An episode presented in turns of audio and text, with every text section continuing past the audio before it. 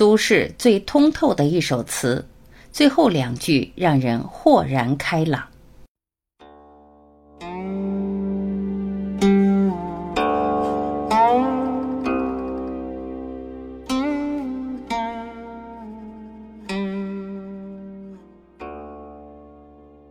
苏格拉底说：“世界上最快乐的事情，莫过于为理想而奋斗。”然而，何为人生理想？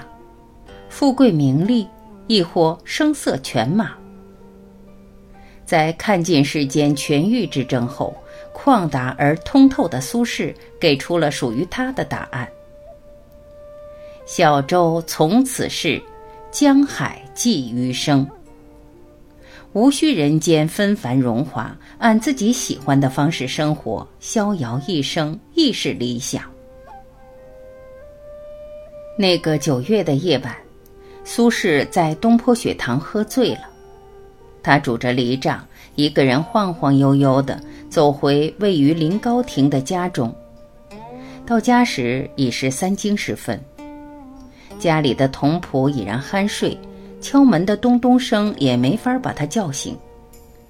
苏轼叹了一口气，独自来到了长江边，轻轻倚靠在犁杖上，听起了江水奔腾的声音。江潮涌涌，浪卷滔滔，听着这起伏不定的江水声，苏轼不禁想到自己的人生亦是如此历尽浮沉。曾几何时，他意气风发，心怀鸿鹄青云之志。可一场乌台诗案，让他从京城贬到黄州，一腔豪情壮志瞬间化成泡影。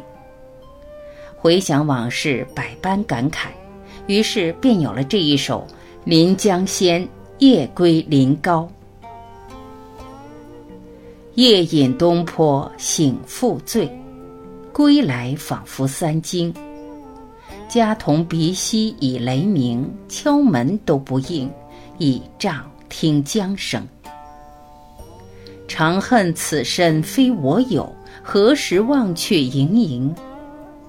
夜阑风静胡文平，小舟从此逝，江海寄余生。长夜痛饮，醒来又醉。江边拂来的微风，却让他的酒意消了几分，原本迷茫的心念也在瞬间清明起来。为了世俗的功名利禄，多年以来汲汲营营，仿佛身体都不再属于自己。这样的生活何时是尽头？不如就在此刻，像这逐渐平息的江水一般，让一颗心归于宁静，去追求自己喜欢的生活。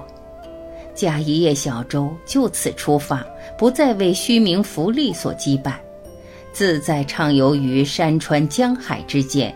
如此，不亦为理想人生？和五百多年前的苏轼一样，徐霞客的理想亦是湖海山川。可比苏轼更为执着的他，早在少年时便已立下宏愿：大丈夫当朝碧海而暮苍梧。哪怕餐风饮露，亦要行遍天下。二十二岁时，他正式出游，头戴母亲做的远游冠，肩挑几件简单的行李，开始了四海为家的生活。一路上有荒郊僻野，有险峻绝地，有遥远边疆，长途跋涉于复杂环境之间，他曾数次遭遇生命之危，出生入死，却始终未曾放弃。直至五十四岁离开人世前，他已两足俱废，心力交瘁。家乡的官员前来探望他，问道：“你这样折腾自己，又是何苦呢？”他听闻此言，只微微一笑：“此生能尽情游览大好河山，追求自己理想的生活，生而如此，纵死也值得。”徐霞客逝世后，他的亲友们将他对旅途见闻的记录整理成书，便是闻名于世的《徐霞客游记》。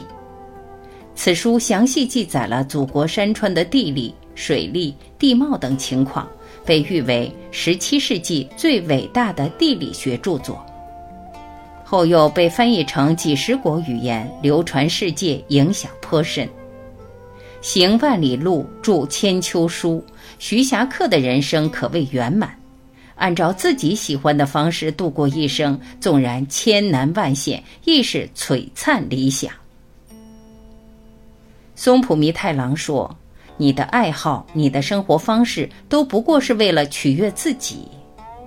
人活一世，如草木一秋，千事万事不如自己喜欢的事。”卡尔维诺曾写过一本书，名叫《树上的男爵》。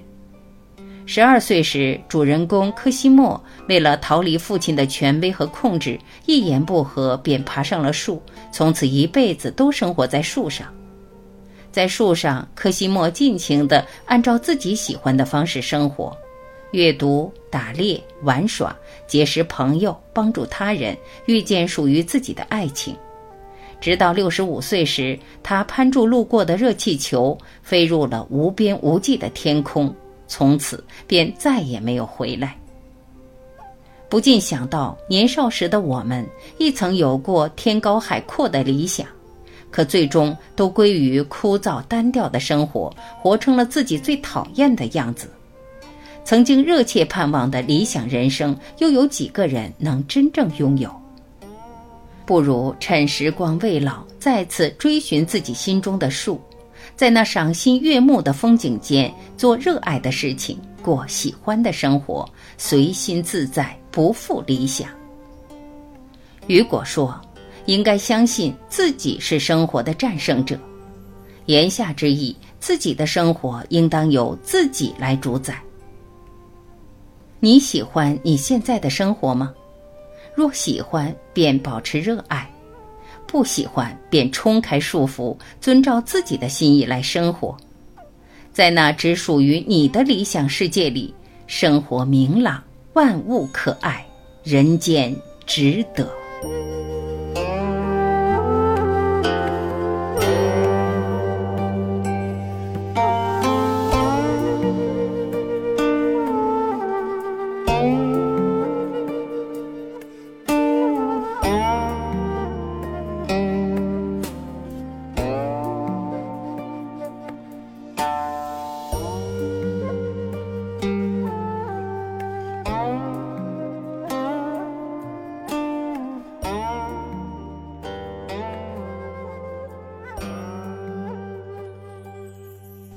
感谢聆听，我是晚琪，再会。